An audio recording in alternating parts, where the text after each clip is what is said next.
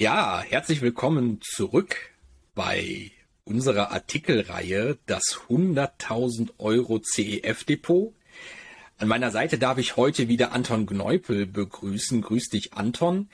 Ähm, Anton und ich, ich bin David Frank von jungenrente.de, wir befassen uns jetzt schon seit einer ganzen Weile damit, ein äh, Portfolio, ein Depot für meine Eltern ähm, zu strukturieren und in die Praxis umzusetzen, das ihnen ermöglichen soll, nach dem Eintritt in die Rente, was im Frühjahr dieses Jahres der Fall gewesen ist, ein zusätzliches Einkommen über ein Cashflow-orientiertes und Cashflow-starkes Portfolio erze zu erzeugen.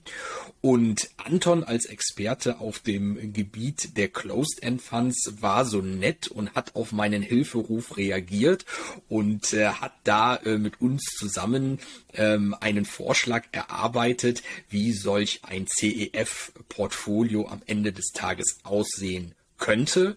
Am Ende des Tages umfasste Antons Vorschlag 22 Titel, also 22 dieser sogenannten Closed-End Funds, mit denen man, äh, ich sag mal, mit relativ wenig Aufwand schon ein sehr diversifiziertes Portfolio hinbekommt, das ähm, potenziell dann auch einen sehr schönen Einkommensstrom für meine Eltern erzeugen wird.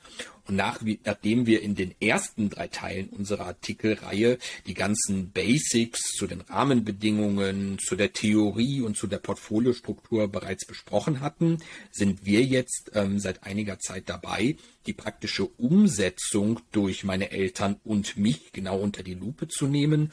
In den vergangenen zwei Videobeiträgen haben wir euch bereits aufgezeigt, was die ersten äh, beiden Käufe anbetraf. Das war zum einen der BUI. Der BUI ist ein CEF von BlackRock, der sich vor allen Dingen auf Investitionen im Infrastruktur- und Energiebereich äh, fokussiert hat und zum anderen äh, einen CEF, den Barings Corporate Investors, ein ganz anders gelagerter ähm, CEF, der auf ähm, das ähm, Fremdkapital von KMUs in den USA abzielt, also auch eine sehr spezifische Anlageklasse, um die es da ging.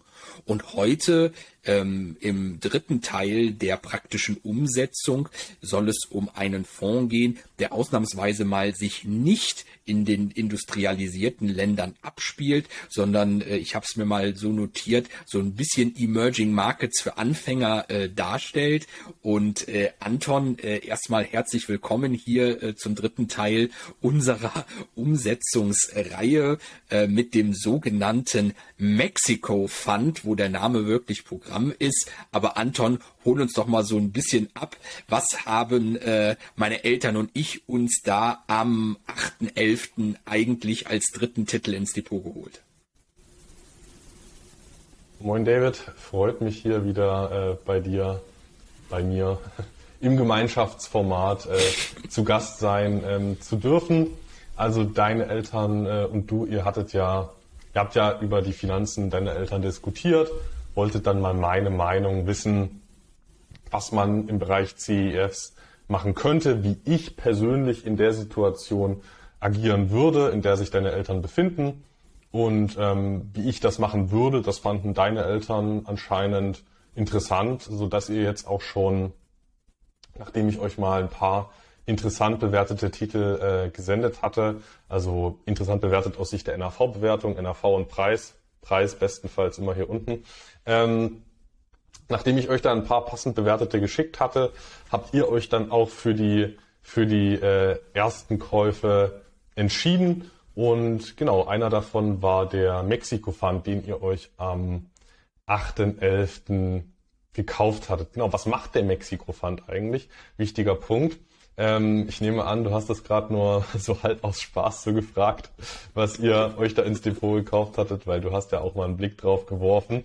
Also der Mexico Fund, der ist ein, ja, ein Pure Play Investment für mexikanische Large Cap Aktiengesellschaften. Also der Name ist hier wirklich Programm und auch eigentlich, eigentlich ist der Ansatz auch gar nicht so wahnsinnig, gar nicht so interessant und gar nicht so spannend wie beim BUI oder bei den Barings Corporate Investors. Hier wird in Large Cap Aktien investiert ähm, aus verschiedenen Sektoren aus Mexiko. Die haben alle ihren Sitz in Mexiko, sind in Mexiko registriert. Also das sind jetzt keine Mischgesellschaften, die in USA registriert sind, aber in Mexiko tätig sind. Das sind alles Pure Play mexikanische Unternehmen. Und über diesen Ansatz strebt der Fonds einen ansprechenden äh, Gesamtertrag an, primär dann aber auch in Form der Ausschüttungen. Ja, ist natürlich äh, was ganz anderes, wie gesagt, als was wir über den er über die ersten beiden praktischen äh, Umsetzungen in Sachen Kaufkandidaten äh, gesprochen haben. Ein sehr, ich sag mal, fokussiertes Portfolio, ähm, gerade natürlich was die geografische Diversifikation anbetrifft. Aber lass uns da doch einfach mal einen genaueren Blick drauf werfen, denn auch ein Land wie Mexiko hat ja ein bisschen was zu bieten und da ist man jetzt ja auch nicht bloß in ein oder zwei Sektoren unterwegs mit diesem Fonds. Ja, Mexiko hat ja interessanterweise gerade wieder eine, eine kleine Boomphase. Ähm, also ich bin ja schon, schon länger in Emerging Markets investiert und du bist ja auch beruflich ein, ein, ein echter Emerging Markets Kenner. Von daher, ich, ich mag Emerging Markets Investments nicht, weil ich die für überlegen halte, sondern weil es einfach zur, zur Weltwirtschaft dazugehört und nochmal eine andere Diversifikationsmöglichkeit bietet und diese ähm, nicht eins zu eins Korrelation zu den sonstigen westlichen Ländern die führt eben auch aktuell dazu, dass sich Mexiko sehr interessant entwickelt, was nicht heißt, dass man jetzt diesen Fonds kaufen muss. Ähm, das fand ich bloß ähm, kürzlich interessant, äh, wie sich im aktuellen Umfeld, wie gut sich dann ein Land äh, entwickeln kann. Ähm, was die was die Sektoren angeht, haben wir hier eine klassische Schwellenländer-Sektorverteilung, würde ich mal sagen, mit ähm, über 20 Prozent in klassischen Rohstoffen, Rohstoffinvestments. Da geht es auch dann viel um, um Zement, also ein sehr großes äh, Zementunternehmen kommt aus Mexiko. Ähm, sieben ähm, Prozent haben wir im, im zyklischen Konsum. Dann nochmal Finanzdienstleistungen auch immer wichtig in Emerging Markets ähm, mit, mit knapp zehn Prozent, ein kleiner Anteil Real Estate, Immobilien. Dann Communication, Telekommunikation, der Sektor hat nochmal über 15 Prozent gut 12 Prozent im Bereich Industrie, 0 Prozent im, im Sektor äh, Technologie, typisch Schwellenländer, also auch nicht immer, aber es ist schon häufig so. Ähm, und ähm, wie auch so oft äh, viel im Bereich äh, defensiver äh, Konsum, Basiskonsumgüter, hier über 30 Prozent. Ja, ist eine interessante Branchenaufteilung. Zum einen, äh, wie du sagtest, schon recht typisch. Was ich untypisch finde, ist, dass tatsächlich der Finanzsektor meines Erachtens nach ähm, unterrepräsentiert ist im Vergleich zu vielen anderen Entwicklungs- und Schwellenländer, mit denen ich es sonst so zu tun habe, weil natürlich ähm, im Vergleich zu anderen Branchenzweigen besonders der Finanzsektor eigentlich dafür prädestiniert ist, dass die Firmen, die dort in dem Sektor tätig sind, an der Börse notiert sind. Deswegen ist das hier mit 10 oder knapp 10 Prozent äh, wirklich wahrscheinlich eher sogar als unterdurchschnittlich zu bewerten, zumindest im, im, im Quervergleich zu anderen Emerging Markets. Ähm, man könnte sich jetzt natürlich fragen, du sprachst die 0 Prozent im Bereich der Technologie an. Das ist das eine. Äh, viel komischer kommt es, finde ich, äh, auf den ersten Blick rüber, dass im Energie- äh, und bei den Utilities, also bei den Versorgungsunternehmen hier auch 0% steht. Wieso ist das eigentlich der Fall? Ähm, das ist relativ schnell erklärbar, weil in sehr, sehr vielen Entwicklungs- und Schwellenländern, und da sprachst du meine berufliche Erfahrung an, es einfach so ist, dass diese Versorger- und Energieunternehmen nicht öffentlich gelistet, sondern sich in Staatshand befinden und damit eben hier in so einer Sektoraufteilung gar keine Rolle spielen können, weil ein Fonds, ein Vehikel, ein CEF, ein ETF, ein Privatanleger da einfach gar keine Möglichkeit dran haben, sich zu beteiligen, weil es meist sich ausschließlich in der, in der Hand des Zentralstaates oder aber irgendwelche anderer staatlicher, teilstaatlicher Akteure befindet. Fall von Mexiko ist das, äh, ist das genauso. Ich hatte gerade eben noch mal geschaut. Äh, Petroleos Mexicanos ist ja ein relativ großer mexikanischer äh, Energiekonzern, der ist voll in Staatshand. Und ähm, mhm. für Schwellenländer ist es wirklich eine niedrige Gewichtung des Finanzsektors. Also ähm, der Kontrast zu Technologie, der ist typisch wenig Technologie, viel ähm, ja, Old Economy mit Finanzen, aber wenn man irgendwie an, an Afrika denkt, dann hat man teilweise 60 Prozent in irgendwelchen mhm. Länderindizes, was dann da Banken ausmachen. Ähm, genau. Also da hast du schon recht, das ist relativ zu anderen Schwellenländern dann schon eine niedrige Gewichtung. Ähm, zur, zur Länderaufteilung, die ist ja äh, vortypisch 100 Prozent äh, Mexiko. Ich glaube, das müssen wir jetzt nicht umfangreich kommentieren. Ähm, und stattdessen können wir direkt mal zu den, zu den Top 10 Holdings übergehen. Die sind dann schon wieder relativ interessant, weil wir haben hier eine, eine sehr hohe Positionsgewichtung in Amerika Movil. Und da schaue ich dann immer ganz gerne nochmal genauer hin, weil, ähm, gut, ich meine, mit einer vierprozentigen Zielgewichtung des Fonds wäre das jetzt nicht, ist es jetzt per se nicht problematisch, hier 15 Prozent in einem Einzelwert zu haben. Aber es ist ja trotzdem mal interessant, was ist hier die größte Position? Und ähm, was ich hier ganz charmant fand, ist, dass die größte Position eigentlich auch schon wieder eine, eine Sammelanlage ist, weil Amerika Mobil ist eine, ähm, ist eine Art Familienholding, eine mexikanische Familienholding, die ganz äh, verschiedene Beteiligungen an äh, weltweit operierenden Telekommunikationsunternehmen. Die hält ja ganz verschiedene Beteiligungen weltweit, unter anderem auch die Telekom Austria ähm, und ähm, noch das niederländische Unternehmen KPN, kannte ich jetzt nicht, ähm, aber die machen anscheinend dort auch äh, Telekommunikationsdienstleistungen und ansonsten halten die alle möglichen ähm, Telekom-Beteiligungen in ganz Lateinamerika. Claro soll da unten relativ weit verbreitet sein, Claro Mobil. Ähm, Kenne ich jetzt nicht, aber ähm, da sind die wirklich in Guatemala, äh, El Salvador, ähm, überall haben die bei den Telekom-Unternehmen ihre Finger im Spiel. Heißt, die größte Beteiligung ist selbst wieder eigentlich eine Sammelanlage. Ähm, die Telekom Berkshire Hathaway Lateinamerikas könnte man fast sagen. Ähm, und ähm, ja, danach folgen dann auch bekannte Namen wie die Walmart de Mexico, äh, Grupo Financiero Banorte, ein Finanzdienstleistungsunternehmen. Grupo Mexico, das ist, meine ich, ein Rohstoffunternehmen. Ähm, dann einige andere Beteiligungen und äh, Cemex, den kannte ich auch noch, das ist ein ähm, Zementunternehmen. Kimberly Clark, die Mexiko, sind alles so Sachen. Also das ist die das, was es in Mexiko gibt an börsennotierten Aktiengesellschaften, ähm, das ist hier, also alles, was Large Cap ist, das ist dann hier in dem Fonds abgedeckt. Übrigens mit einem relativ passiven Ansatz. Also hier wird nicht laufend äh, wild rumgeschichtet mit 100 Prozent Portfolio-Umschichtungsrate pro Jahr, sondern wenn es sein muss, wird hier mal was ausgetauscht. Ist aber, was den Turnover angeht, ja ETF ähnlich.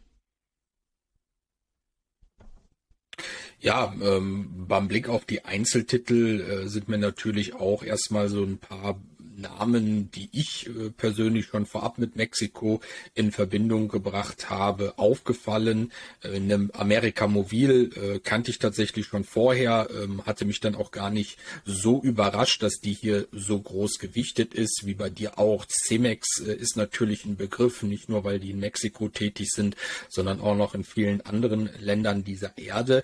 Was dann, finde ich, auffälliger ist, sind halt die Ableger der US-amerikanischen Unternehmen, wie Walmart, wie Kimberly Clark und auch noch andere, die jetzt hier nicht in den Top Ten drin äh, vorkommen. Mich erinnert das persönlich so ein bisschen an Japan, weil auch in Japan ist es ja so, dass äh, es durchaus das ein oder andere Unternehmen gibt, das dort äh, eigentlich aus dem Ausland kommt, dann aber äh, nochmal für Japan selbst eine rechtlich selbstständige Niederlassung oder ein Firmensitz äh, aufgesetzt hat oder aufsetzen musste. Ich kenne mich da nicht so genau mit den rechtlichen Rahmenbedingungen in Mexiko aus, warum das hier der Fall ist und warum die dann nochmal selbst auch an der Börse gelistet sind. Äh, aber das ist natürlich schon eine gewisse Auffälligkeit, dass man hier gerade was die US-Unternehmen anbetrifft, dass deren Dependancen in äh, Mexiko dann nochmal über eine äh, eigene äh, Börsenzulassung und Börsennotierung verfügen. Ja, und wenn du, wenn du magst, David, können wir jetzt auch zur, ähm, zur Zahlungshistorie übergehen. Lass uns das gerne tun. Die ist nämlich äh, tatsächlich nicht ganz so hübsch wie bei den, wie bei den äh, letzten beiden besprochenen Titeln, die ihr zuerst gekauft hattet. Ähm, übrigens Kaufdatum 8.11. Ich weiß gar nicht, ob du den das Datum heute schon genannt hattest. Ansonsten habe ich es jetzt nochmal genannt. Ähm, 8.11. hattet ihr euch den Titel gekauft. Die Zahlungshistorie, die ist so ein bisschen ähm, lückenhaft, was auch daran liegt, dass die bis 2008 effektiv keine richtige Ausschüttungspolitik hatten, sondern davor haben die sich äh, rein nach den gesetzlichen Vorgaben gerichtet, äh, danach orientiert, daran orientiert. Und es besteht eben keine rechtliche Verpflichtung, äh, quartalsweise ähm, einen schönen Betrag auszuschütten, sondern ähm, es bestehen Ausschüttungsverpflichtungen, ähm, dass gewisse ein gewisser Teil der erwirtschafteten Erträge, der muss ausgeschüttet werden, spätestens zum Jahresende. Und das hat man halt jahrzehntelang ähm, relativ ja, starr umgesetzt, was zu dieser sehr schwankenden, ähm, nicht so verlässlichen Ausschüttungshistorie geführt hat. Ab 2009 hat man dann angefangen, hier eine, eine Managed Distribution Policy einzuführen. Heißt, das Management versucht hier einen äh, verlässlichen Cashflow zu erwirtschaften, natürlich an die, an die Performance der, der gehaltenen Werte gekoppelt. Und ähm, wie das halt für, für, für Schwellenländer so ist, da schwanken die Dividenden dann auch mal. Und ähm, das hat sich hier auch niedergeschlagen. Der der Punkt, warum jetzt in 2020 nichts gezahlt wurde, das ist auch ein auffälliger Punkt, eigentlich so eine kleine Red Flag ähm, für eine Position, aber als Ergänzung halte ich es trotzdem für vertretbar.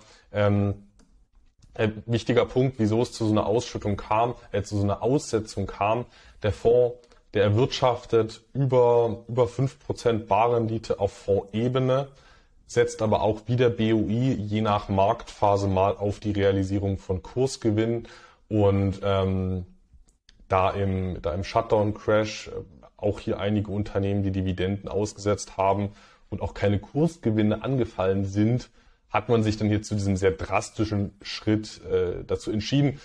Ich persönlich finde das ehrlich gesagt nicht so wahnsinnig gut, weil man hätte sicher, also die Dividenden der mexikanischen Unternehmen waren ja nicht bei Null, sondern man hätte halt auch einen reduzierten Satz weiterlassen können, äh, weiterleiten können. Ähm, Finde ich nicht so wahnsinnig gut, aber ähm, gut, es ist halt auch nicht immer alles, ist halt auch nicht immer alles perfekt, wie man es gerne als einzelner Anleger hatte. Und deswegen hat der Fonds ja jetzt auch nur vier Prozent als äh, Zielgewichtung. Ja, äh, klar, der Track Record ist jetzt hier nicht so atemberaubend, wie wir ihn jetzt vielleicht bei anderen CEFs schon gesehen haben.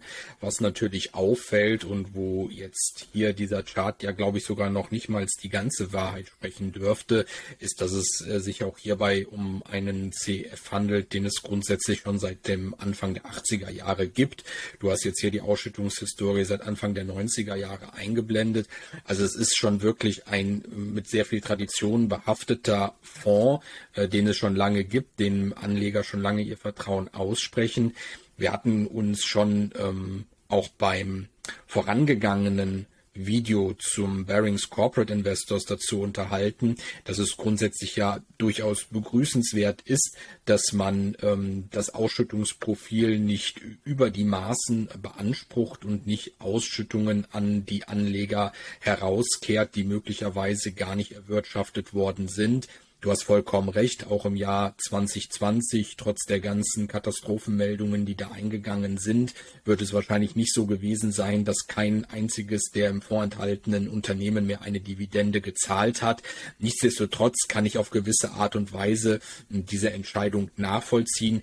Wäre jetzt nochmal interessant tatsächlich zu sehen, wie die, äh, wie dieses Ausschüttungsprofil, was wir hier sehen, ähm, mit dem äh, Wachstum der mexikanischen äh, Wirtschaft, mit dem äh, mexikanischen Bruttoinlandsprodukt korreliert, äh, weil so gefühlt kommt es mir vor, als wäre das tatsächlich äh, oder als könnte das tatsächlich der Fall sein. Und wie du sagst, sollte jetzt Mexiko äh, wieder mal eine Phase des höheren Wachstums vor sich haben. Vielleicht könnte man daraus gewisse Rückschlüsse ziehen, ähm, was das zukünftige Dividendenwachstum anbelangt. Aber wir wollen ja hier nicht äh, spekulieren. Wir sind jetzt äh, Stand heute schon bei diesem in der Historie vergleichsweise niedrigem Ausschüttungsniveau immer noch bei einer Dividendenrendite von viereinhalb bis fünf Prozent gewesen. Insofern ist das überhaupt nichts, über was man sich beschweren mag. Ich kann mir auch tatsächlich vorstellen, dass wir hatten über die Branchenallokation des Fonds geredet. Da hatten wir natürlich viele Player aus dem Bereich Rohstoff drin, wie auch eine CMEX aus dem Bereich der Baustoffindustrie, die natürlich möglicherweise unter dem Lockdown-Crash und den Folgen von der Lockdowns mehr gelitten haben, als wie es vielleicht der Finanzdienstleistungssektor getan hat oder ähnliche. Und insofern hier dieser drastische Schritt zu einer kompletten äh, Dividendenaussetzung auch insofern vielleicht der ja nicht Prognostizierbarkeit im Jahr 2020 über das weitere Vorhergehen im Zuge der Corona-Krise zurückzuführen ist. Aber das ist jetzt nur Spekulation meinerseits. Ich glaube, das ist auf jeden Fall, wie du es richtig tituliertest, eine schöne Ergänzung zu einem ja grundsätzlich eher sehr auf die Industriestaaten fokussierten CEF-Portfolio. Wir haben jetzt nicht so viel an Emerging Markets Content da drin und ich glaube, mit diesem Mexiko Fund und mit der Tradition und mit der Historie ist das ein durchaus geeignetes Anlagevehikel, um so ein bisschen Emerging Markets Flavor in das CEF-Depot meiner Eltern zu bringen. Ja, die, die, Kürzung ist ja am Ende ja auch vor allem darauf zurückzuführen, dass das Management die, die Substanz schützen wollte äh, des Fonds. Also die, die Hintergedanken finde ich natürlich gut.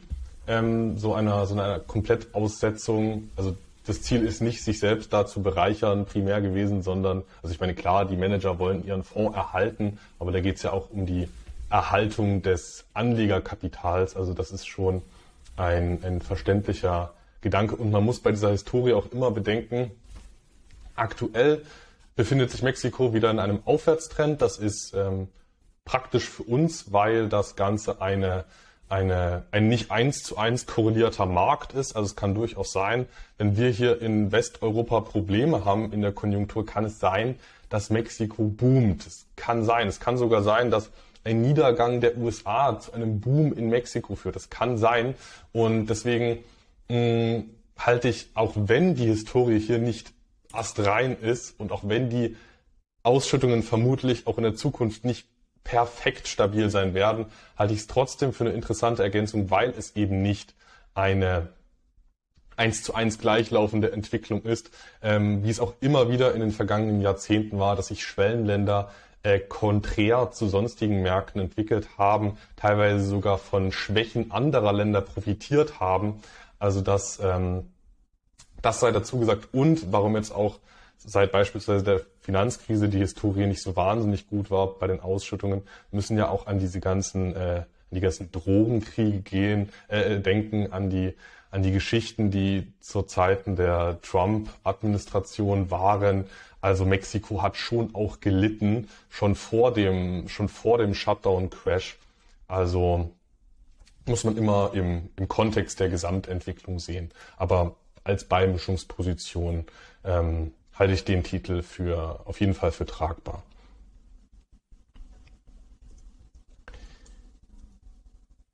Dann können wir, wenn du magst, David, zu den zur, zur Historie bei Kursen und NAV übergehen. Ja, mach das gerne. Gut, weil die gut, weil die ist auch relativ unspektakulär. Hier haben wir einen einen mehr oder weniger neutralen Trend seit, äh, seit Jahrzehnten. Es gab immer mal wieder Phasen, wo ja, Schwellenländer, unter anderem dann auch Mexiko, wo die besonders beliebt waren. Also vor der Finanzkrise hatten wir einen absoluten Emerging Markets Hype. Ähm, und jetzt hatten wir über die letzten ähm, zehn Jahre eine Schwächephase. Und das hat sich nicht nur bei den Ausschüttungen, sondern auch bei den Kursen niedergeschlagen in Summe, aber eine neutrale Entwicklung, was ich ähm, in Ordnung finde. Möglicherweise haben wir auch in der Zukunft ähm, wieder mehr Wachstum. Und das ist auch wieder so ein Fall, wo man auf keinen Fall äh, die Vergangenheit einfach in die Zukunft fortschreiben sollte. Ähm, der Mensch ist darauf ausgelegt, Muster zu suchen. Das ist in jedem von uns drin. Da müssen wir aber bewusst darauf achten, dass wir äh, das nicht zu sehr durchkommen lassen bei der Entscheidungsfindung. Ähm, weil ich denke, die meisten Anleger werden sich jetzt sagen, dass dieser Fonds auch in Zukunft sich in dieser Bandbreite bewegen wird. Das ist aber auf keinen Fall gesagt. Der kann ähm, absolute neue Höchststände erreichen. Der kann auch äh, noch viel tiefer fallen, der Fonds. Der gesamte mexikanische Markt kann sich super gut oder super schlecht entwickeln. Ähm, es ist schön, dass er sich äh, wertstabil entwickelt. Das muss schon sein bei hochausschüttenden Closed-End-Funds. Aber ähm, mit, dem, mit dem Fortschreiben in die Zukunft vergangener Entwicklungen, da muss man, äh, muss man vorsichtig sein. Ja, auf jeden Fall.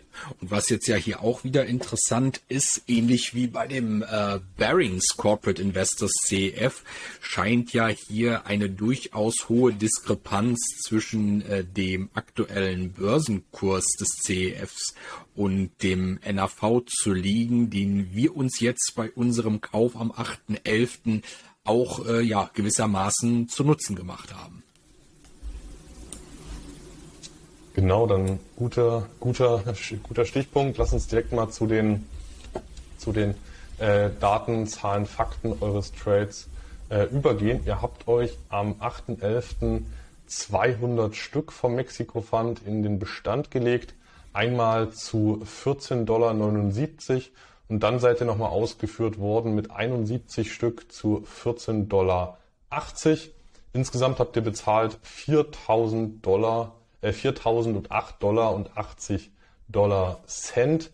Der Yield, äh, die Barrendite liegt bei 4,87 Prozent, ähm, fast ausschließlich gedeckt durch, durch äh, ähm, erzielte Dividendenrenditen. Kann auch sein, dass es momentan komplett nur erzielte Dividenden sind, ähm, weil die äh, Dividenden momentan in Mexiko recht gut sprudeln. Und jetzt zu dem von dir gerade eben schon angesprochenen äh, Punkt der Bewertung. Die war nämlich sehr, sehr, sehr, sehr attraktiv, die Bewertung. Wir haben es hier mit einem fast 20-prozentigen Discount zu tun. Also ihr habt zu 19,53 Prozent Discount hier gekauft. Und wir können das Ganze auch nochmal im historischen Vergleich betrachten. Ich würde das mal auch an der Stelle einblenden. Also auf Sicht von fünf Jahren ist das mit Abstand die günstigste Bewertung gewesen, hat sonst immer zwischen, zwischen 10 und 15 Prozent etwa geschwankt, zwischen 10 und 16 Prozent und jetzt mal knapp 20 Prozent. Das war schon, ja, ein, ein glückliches Händchen aus Sicht der Bewertung. Ob sich der Fonds denn jetzt gut oder schlecht entwickelt, das steht immer auf einem anderen Blatt, aber die Ausgangslage, die ist schon mal dadurch relativ gut, dadurch, dass wir diesen Discount haben, weil ihr ähm, durch die Kombination aus fast 20% Discount und der Ausschüttungsrendite, dadurch generiert ihr einen jährlichen Zusatzertrag von 0,95%. Also fast 1% abschlagsbedingten Zusatzertrag, weil ihr eben 100 Dollar NAV nicht für 100 Dollar gekauft habt, sondern ihr habt es für 80 äh, Dollar und 50 Cent euch 100 Dollar NAV gekauft. Ihr erhaltet aber trotzdem die volle Ausschüttung auf die 100 Dollar NAV und ähm, Ergeb im Ergebnis macht ihr damit jetzt nicht die super Out-Performance, aber ihr habt hier einen schönen Ausgleich der äh, eine, eine schöne Kompensationsmöglichkeit der Kosten, weil der Fonds ist auch nicht umsonst, der berechnet über ein Prozent Kosten pro Jahr. Wir haben hier aber fast ein Prozent abschlagsbedingten Zusatzertrag. Das, was an der Ausschüttung fehlt durch die Kosten, kommt durch den Abschlag wieder. Also der, der, der Abschlag, der kann das, was fehlt durch die Kosten, wieder ein Stück weit kompensieren, sodass das auch kostentechnisch ein effizientes, in dem Fall sogar jetzt sehr effizientes Investment ist. Ja, das scheint mir auf jeden Fall nicht der äh, schlechteste Zeitpunkt gewesen zu sein, um in diesen CEF zu investieren. Vielleicht noch kurz zwei Sätze. Ähm, du hattest es am Rande erwähnt. Wir sind jetzt hier in dem Falle ähm, über CapTrader ähm, im Rahmen von zwei Schritten ausgeführt worden, was ja eine gewisse Besonderheit darstellt. Ähm, 200 Stück äh, zu einem leicht niedrigeren Preis, nämlich einen um einen Cent geringeren, als dann die folgenden 71 Stücke, die eingebucht worden sind. Äh, das haben wir nicht spezifisch so angelegt. Wir haben jetzt nicht gesagt, wir wollen 200 Stück zu dem Preis und 71 Stück zu einem leicht höheren Preis kaufen, sondern das hatte einfach mit der Verfügbarkeit der Anteile am jeweiligen Börsenplatz zu tun. Es ist insofern immer ein kleines Ärgernis, was sich ähm, aber nicht umgehen lässt, ähm, weil einfach zweimal die Ordergebühr anfällt. Und das ist natürlich etwas, äh, was man als Anleger nicht gerne sieht, auch wenn die prozentual im Vergleich zum gehandelten Volumen hier wirklich mehr als überschaubar ausgefallen ist. Äh, deswegen haben wir uns da auch nicht lange drüber geärgert, aber trotzdem etwas, was einem zumindest vorab bewusst sein sollte, dass es nicht immer in einem Rutsch mit einer Order durchgehen muss, sondern dass es durchaus passieren kann, dass das Ganze in zwei Schritten erfolgt, wenn es die Marktgegebenheiten am jeweiligen Börsenplatz nicht anders zulassen und man dann eben diese Kröte schlucken muss und ein zweites Mal das Orderentgelt berappen muss. Ansonsten, wie gesagt, sieht für mich nach wie vor nach einem schönen Einstiegszeitpunkt aus. Auch diese Kombination, die du nanntest, oder vielmehr die Kompensation, dass man durch den Zusatzertrag in etwa die Management-Fee gedeckt hat. Nicht ganz, aber doch immerhin äh, in die Richtung laufend. Das ist natürlich dann hier an der Ecke auch ein schönes Gefühl. Und von daher sind wir jetzt auch erstmal zufrieden, dass auch der Mexiko-Fund es in das CEF-Portfolio meiner Eltern geschafft hat. Damit haben wir also jetzt drei CEFs ähm, seit dem 8.11. im Depot. Wie gesagt, im ersten Videobeitrag zu den Käufen äh, vorgestellt ist das einmal der BlackRock Utilities Infrastructure and Power Opportunities Trust gewesen, dann als zweites der Barings Corporate Investors und jetzt zuletzt eben der Mexico Fund. Die anderen beiden Beiträge könnt ihr euch in Ruhe nochmal auf Antons YouTube-Kanal Devi Dividende anschauen. Ansonsten, Anton, wie immer, Erstmal ein riesiges Dankeschön an dich für deine Zeit, für deine Unterstützung bei der Umsetzung. Äh, hat mir wie immer viel Spaß gemacht, hier ähm, das Ganze mit dir aufzunehmen, weil doch immer wieder auch Sachen dabei sind, die mir noch nicht bekannt waren und wo ich noch mir das ein oder andere von deinem Know-how abknapsen kann. Äh, also vielen Dank dafür. Außerdem natürlich wie immer der Disclaimer, Anton und ich, wir betreiben hier keine Anlageberatung, wir geben hier keine Empfehlungen ab. Bitte nimmt das lediglich als Anreiz und Idee, euch weiter mit den Anlagevehikeln äh, auseinanderzusetzen, die wir euch hier äh, vorstellen. Aber schaut immer, dass ihr das wirklich auf eure eigene Situation münzt. Anton und ich, wir haben das getan für die spezifische Situation und die Verhältnisse meiner Eltern. Das muss und wird nicht eins zu eins so auf euch und eure Situation übertragbar sein. Deswegen macht euch bitte ihr eure eigenen Gedanken, weil Anton und ich, wir können keinerlei Haftung natürlich dafür übernehmen, wenn ihr auf dieser Basis irgendwelche Anlageentscheidungen trifft.